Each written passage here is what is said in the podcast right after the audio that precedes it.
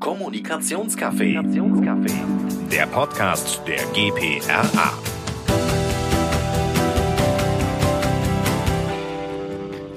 Hallo, mein Name ist Christiane Schulz, ich bin Präsidentin der GPA und ich freue mich, dass du heute hier bei uns reinhörst. Ähm, ich habe Ina Fröner bei mir, sie ist Head of Communication bei FinLeap. Davor war sie bei der Wanda und wurde von ihrem oder wurde mit ihrem Team damals auch äh, zum besten Presseteam vom Bundesverband der deutschen Pressesprecher gekürt. Und äh, bei dem Verband ist sie auch im Vorstand. Hallo Ina. Hallo, schön, dass ich da sein darf. Ja, ich freue mich auch. Sag mal, ähm, da Wanda, da ging es aus meiner Sicht ja um was Selbstgemachtes und äh, für die Kommunikation zu machen und dann zu fin in die Fintech-Branche zu wechseln, das hört sich für mich nach einem Riesenschritt an. Wie war das da für dich?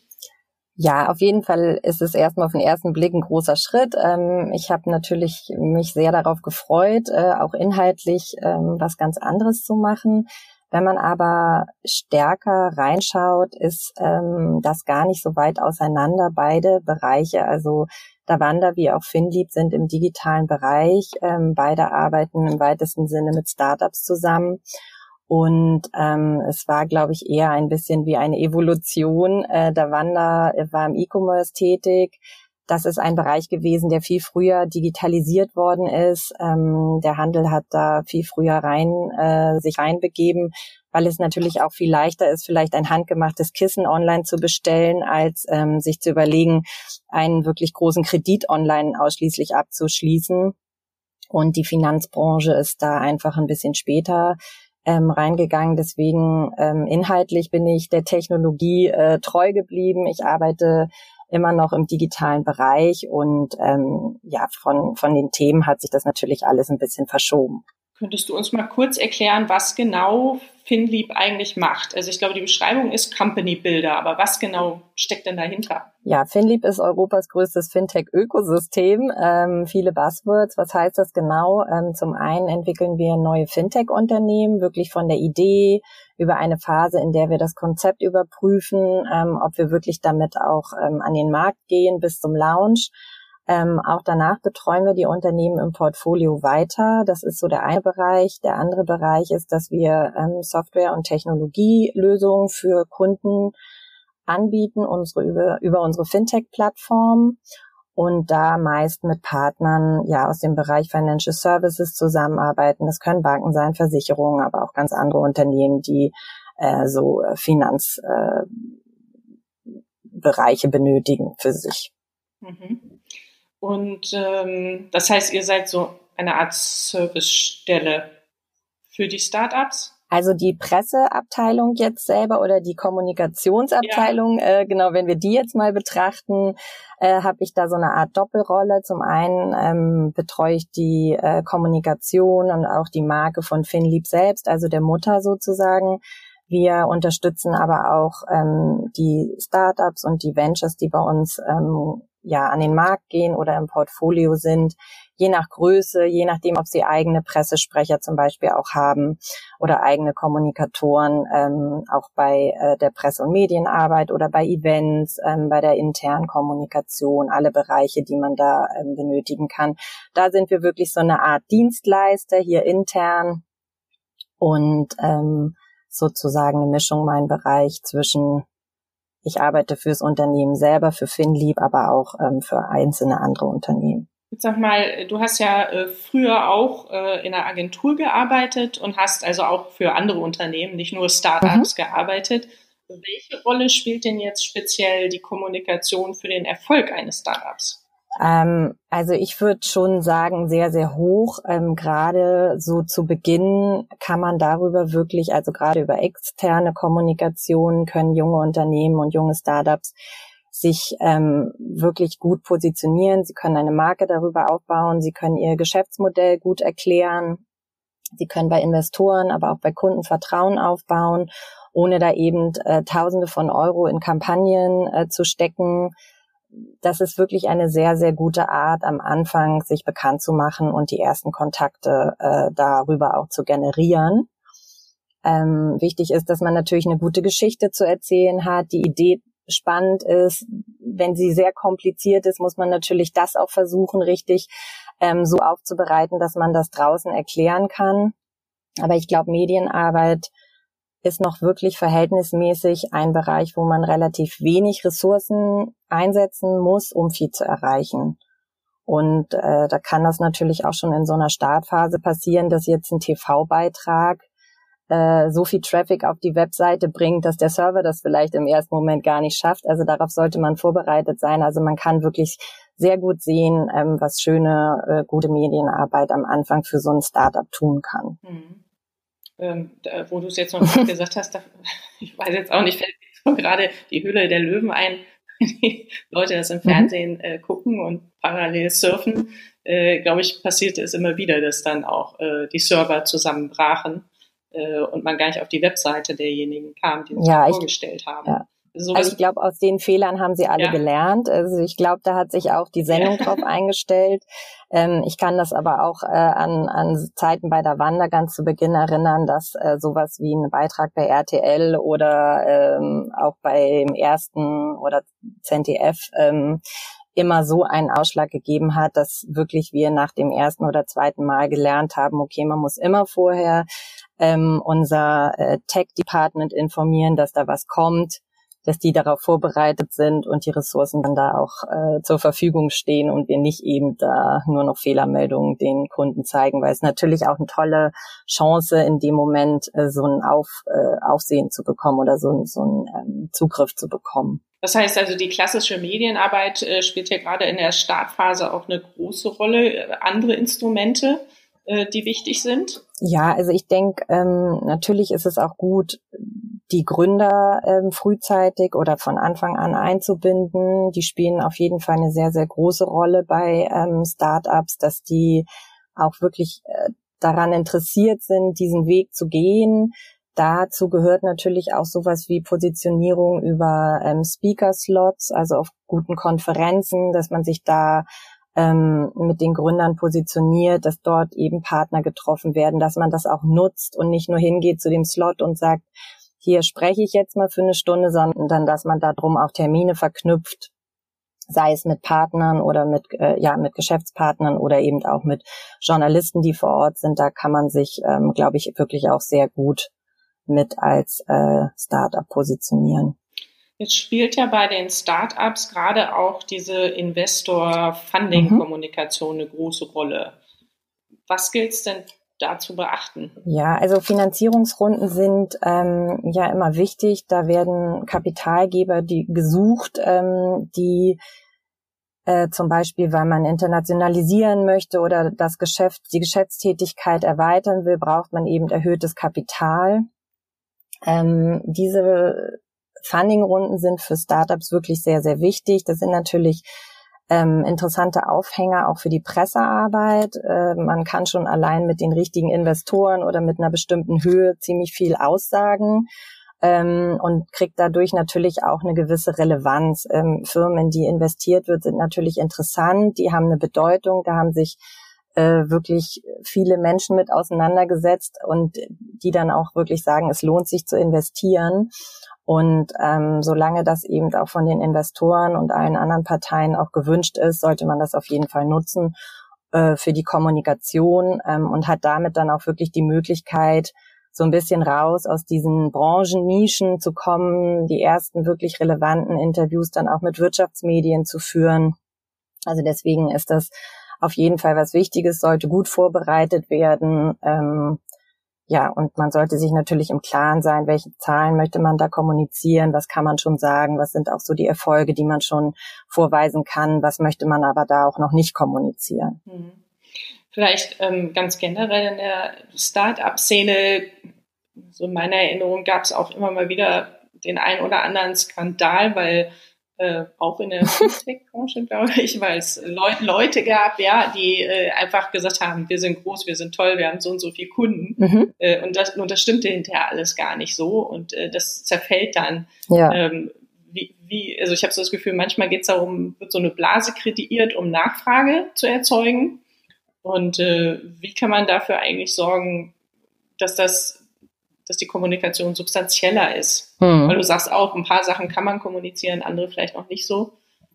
Wie gehst du damit um oder ihr? Ja, also wir gehen dann es ist immer die Frage natürlich, wann werden solche Sachen gesagt, in welchen Momenten, wie wird das verstanden, welche Zahl wurde wirklich gerade kommuniziert, wurde die auch wieder richtig weitergegeben.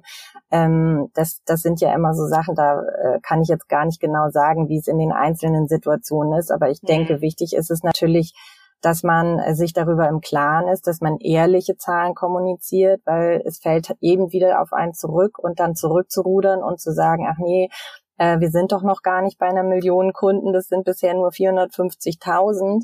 Äh, da haben wir wohl ein bisschen mutig aufgerundet. Ähm, das, das kommt halt raus. Und äh, da haben auch äh, Journalisten, die sich dann da äh, reinbegeben und anfangen zu recherchieren, auch ihre Wege und verstehen die Konzepte schon sehr gut. Und ich glaube, das ist ganz wichtig, dass man sich wirklich ähm, auch mit den Gründern hinsetzt als Presseverantwortlicher äh, und eben auf sowas auch hinweist und sagt, hier, das und das kann passieren, wenn wir da übertreiben oder an dieser Stelle würde ich die Zahlen noch nicht kommunizieren. Lass uns warten, bis wir da eine relevante Größe haben, eben, dass man das wirklich gewissenhaft einmal durchdenkt und da auch so Krisenszenarien sich auch mal äh, bewusst macht und nicht nur sagt, es geht immer nur schneller, größer weiter. Das sind natürlich spannende Zahlen und jeder ist stolz darauf und möchte sie auch kommunizieren, aber dass man sich eben wirklich damit äh, bewusst auseinandersetzt und auch ähm, überprüft, was wirklich auch so, so eine Headline dann bedeutet, wenn sie dann einmal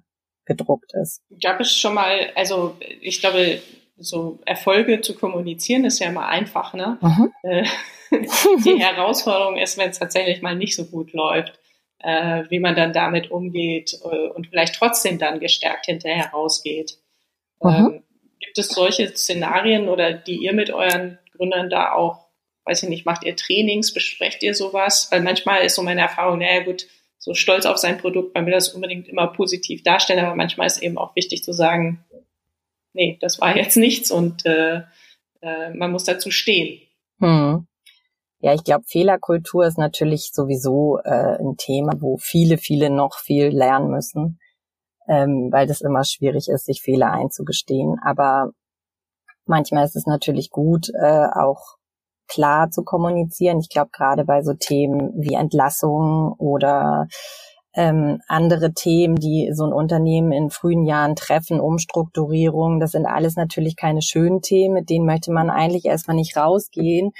Aber am Ende bekommen die entsprechenden Journalisten, oft Medien, auch wie Gründerszene oder deutsche Startups, das schon auch mit, weil sie einfach gut vernetzt sind und gute Kontakte haben man sollte natürlich immer vorher einschätzen, wie groß ist das Thema wirklich. Ist es wirklich ein Thema, das wir kommunizieren müssen? Oder ertragen wir jetzt erstmal eine so eine Nachricht und das verschäppt auch wieder? Also das muss man natürlich alles so ein bisschen in der Situation sehen. Aber es gibt immer wieder äh, Themen, die auch gerade junge Unternehmen vor Herausforderungen stellen, sei es auch Datenthemen, da kann vieles passieren. Also wir hatten auch ähm, äh, in der Vergangenheit auch schon Themen, wo wir dachten, wir hatten Hackerangriffe oder es sind eben so äh, verschiedene DDoS-Attacken auf die Seite gefahren, wo dann äh, wirklich die Seite auch ähm, so überlastet ist, dass die nicht mehr funktioniert, was wiederum dann auch, also jetzt gerade im E-Commerce, bedeutet, man hat eine Zeit keine Einnahmen. Das ist für jeden schlimm, also gerade die, die auf der Seite dann auch anbieten. Und äh, sowas kann man nicht unter die äh, unter den Teppich kehren, sondern muss damit ganz äh, offensiv umgehen und auch darüber reden und vor allen Dingen auch überlegen, welche Zielgruppen müssen wir da informieren. Das sind nicht immer die Medien, das ist äh, aber ganz oft natürlich der Kunde, ähm, ja, das Netzwerk oder wer auch immer da wirklich von betroffen ist, dass man da klar kommuniziert und auch ehrlich ist. Das ist schon sehr wichtig. Ist es denn so, ist in den Startups, die ihr dann betreut, haben die auch nochmal Kommunikationsverantwortliche oder ähm, greifen die da komplett auf eure Ressourcen zurück? Das ist unterschiedlich. Also die, äh, ich sag mal, die größeren oder die vielleicht auch schon ein bisschen länger ähm, dabei sind, haben weitestgehend ähm, ihre eigenen Kommunikationsverantwortlichen. Das macht auch sehr viel Sinn.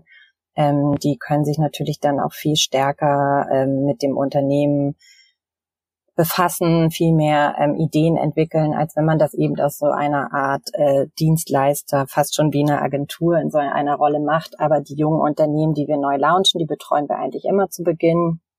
Und dann schaut man einfach, wie schnell die sich entwickeln, wie viel Aufwand man hat, ob das sich schon lohnt, da wirklich jemanden einzustellen. Und ähm, dann äh, unterstützen wir dabei auch, dass wir ja dafür Kollegen suchen, bei den Interviews dabei sind, dass wir da auch wirklich die richtigen Personen finden, auch auf dem richtigen Level. Also man muss ja nicht überall gestandene äh, Kommunikatoren mit 15 Jahren Berufserfahrung einstellen. Manchmal reicht das auch, wenn wenn das ein bisschen juniorigere Leute sind, die dann aber auch sehr viel Spaß an dem Thema haben und da sich gut äh, integrieren können in das junge Team.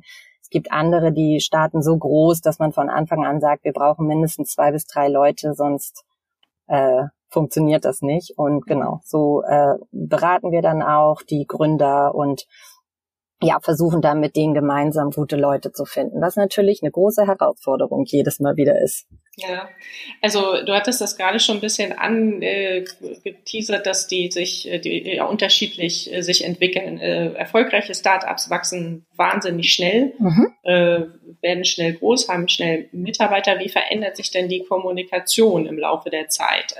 Gibt es da typische Entwicklungen, die du siehst? Ja, also bei uns ist es natürlich noch so ein Sonderfall. Wir können oft auch die ähm, Startups, die wir launchen, aus Finlieb heraus äh, vorstellen. Damit haben wir natürlich dann immer eine starke Marke, haben gute Kontakte, kennen die Journalisten sehr gut ähm, und zeigen denen sozusagen, was jetzt Neues kommt. Ähm, geht man mit einem Startup, was jetzt unabhängig von ähm, sowas wie Finlieb so ein Company Builder ist, ähm, hat man da schon einzelne Phasen oder die hat man auch bei uns, aber es ist immer am Anfang natürlich sehr viel Klinkenputzen. Man muss als erstes das Thema ähm, bekannt machen, man muss ein Thema setzen, man muss die Idee gut vorstellen. Die sind teilweise auch in unserem Bereich wirklich sehr kompliziert. Man muss die erstmal gut erklären ähm, und dann äh, wie ich schon gesagt habe, ist es natürlich auch gut, wenn man ein gutes Netzwerk hat und nicht völlig unbekannten äh, Journalisten die Themen vorschlägt. Aber ich will da auch keinen demotivieren. Ich glaube, man kann auch mit weniger Medienkontakten ähm, in ein Startup anfangen, weil man lernt relativ schnell auch die relevanten kennen. Man liest ja die Artikel, die die Leute schreiben über ähnliche Themen, über den Wettbewerb vielleicht.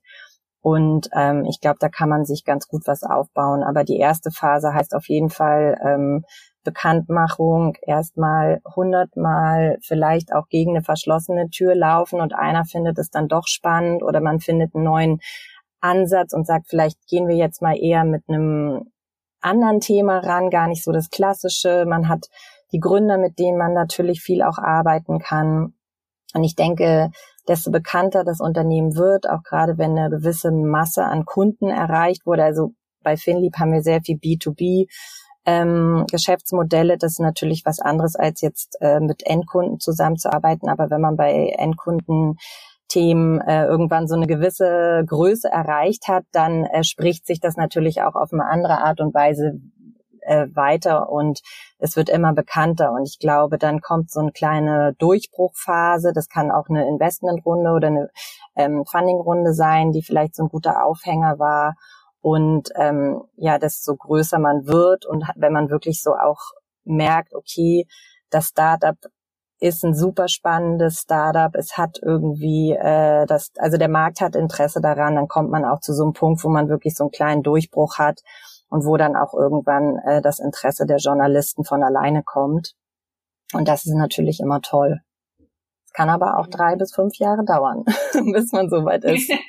kann auch nach zwei also, Monaten also, so sein. Also das ist natürlich immer ein bisschen unterschiedlich ich sage ja mal gerne, äh, Presse- und Medienarbeit heißt Arbeit, weil es Arbeit ist. Ne? Ja. Also, Vor allen Dingen muss man langen Atem haben. Ich meine, das muss ich dir auch nicht erklären und wahrscheinlich auch unseren Hörern nicht. Aber ähm, natürlich äh, trifft man einen Journalist, der macht nicht sofort was, dann trifft man ihn wieder, dann trifft man ihn vielleicht nochmal und dann denkt man, ich kann ihm ja auch nicht auf die Nerven gehen und immer nachfragen.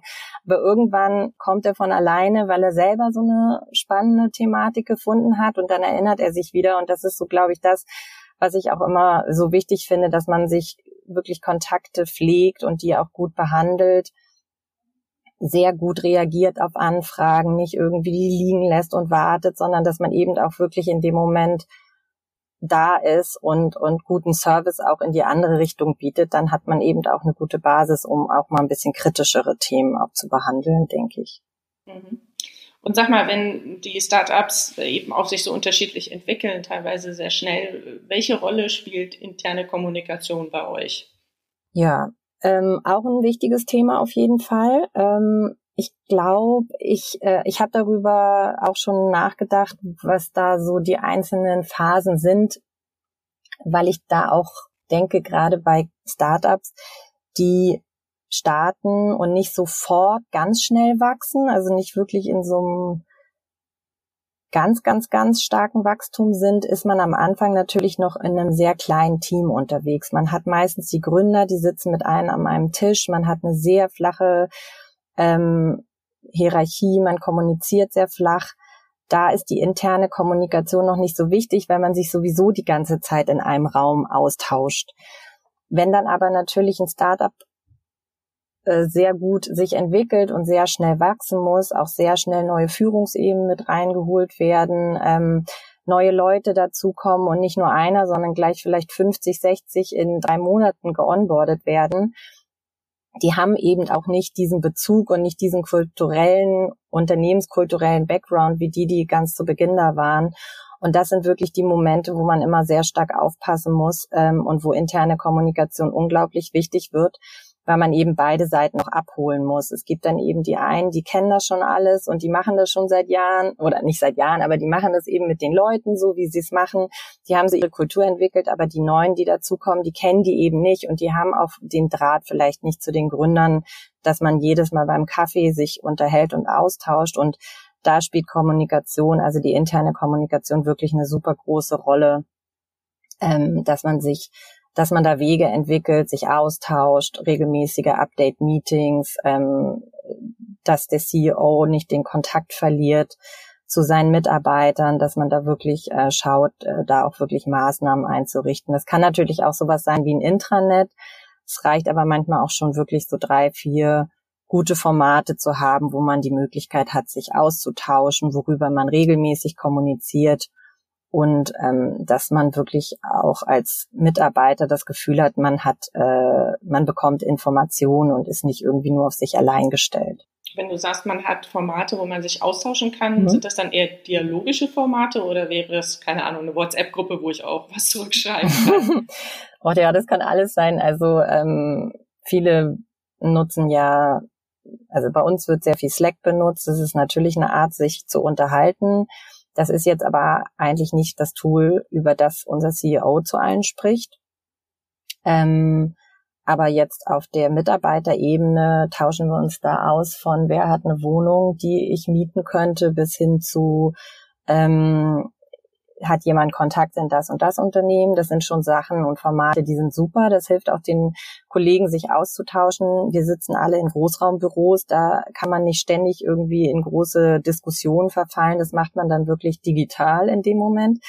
Ähm, andere Formate können natürlich auch E-Mails sein, die ähm, sind dann eben eher so eine Einwegkommunikation, dass das Management was über eine E-Mail kommuniziert natürlich in einem wöchentlichen Start, äh, so Update-Meeting muss das Management viel kommunizieren, es muss aber auch von den Mitarbeitern kommen.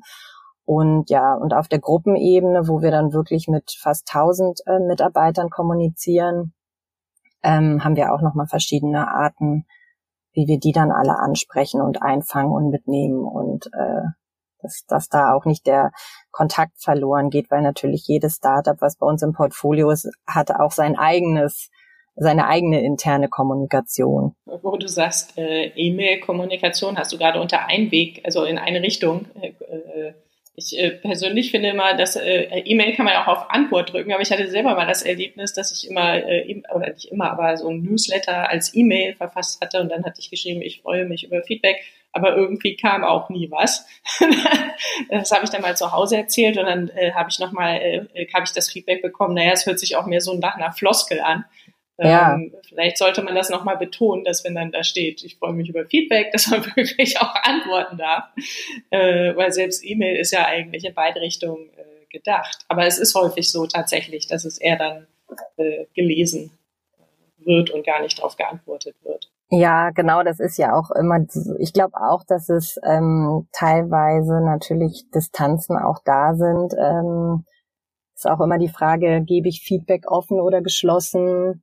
Also sichtbar mhm. oder weiß der Mensch, von wem das Feedback kommt oder weiß es nicht. Ne? sind immer verschiedene Antworten, die dann natürlich auch kommen. Aber ich glaube auch, es gibt einfach Themen, ähm, die man kommuniziert nach intern. Da braucht es auch vielleicht gar nicht so viele Rückfragen, weil es relativ klare Situationen sind und dass man dann eben nochmal im nächsten Schritt äh, auf in so einem Update-Meeting, wo alle dann wirklich auch vor Ort sind, nochmal sagt, hey, gab es noch Rückfragen, dass man dann da nochmal das Thema aufgreift, das vielleicht nochmal vertieft und eben auch die Möglichkeiten gibt, nochmal Fragen zu stellen. Da muss man sich einfach, glaube ich, für jedes Unternehmen so seine Wege suchen, die gut funktionieren ähm, und, und das so ein bisschen erarbeiten. Und deswegen interne Kommunikation läuft ja manchmal so ein bisschen nebenbei, aber das ist wirklich schon wirklich sehr, sehr wichtiges Thema. Ähm, wo man sich auf jeden Fall mit befassen sollte. Und es hat einfach auch so viele Auswirkungen auf den Erfolg, wenn die Mitarbeiter natürlich zufrieden sind. Ja. Ist das immer besser, als wenn es sehr viel Unzufriedenheiten gibt oder offene Fragen oder man das Gefühl hat, man, man weiß ganz viel nicht. Ja, also ich glaube, gerade wenn so ein Startup so klein ist, kann ich mir vorstellen, dass das echt gut funktioniert. Ich glaube, die Herausforderung ist, wenn es größer wird, dann tatsächlich mhm. alle mitzunehmen. Ne? Ja, ja, und auch so viele, also wir haben auch sehr viele unterschiedliche Kulturen. Ähm, ich glaube, wenn man so sich die Gruppe anschaut, sind über 60 Nationen, äh, die bei uns tätig sind.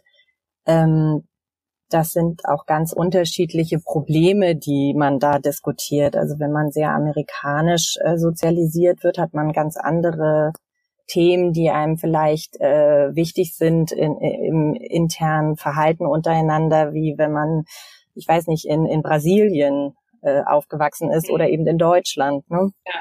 Also da hat man natürlich auch noch ganz andere kulturelle Themen, die man da beachten muss. Ina, wir sind jetzt so am Ende unserer Zeit mhm. angelangt. Die Abschlussfrage ist eigentlich immer, äh, und nicht eigentlich, ist immer so, gibt es so drei Tipps, äh, die du Kollegen, Interessenten im Bereich Startup-Kommunikation ans Herz legen würdest? Was, was ist wichtig?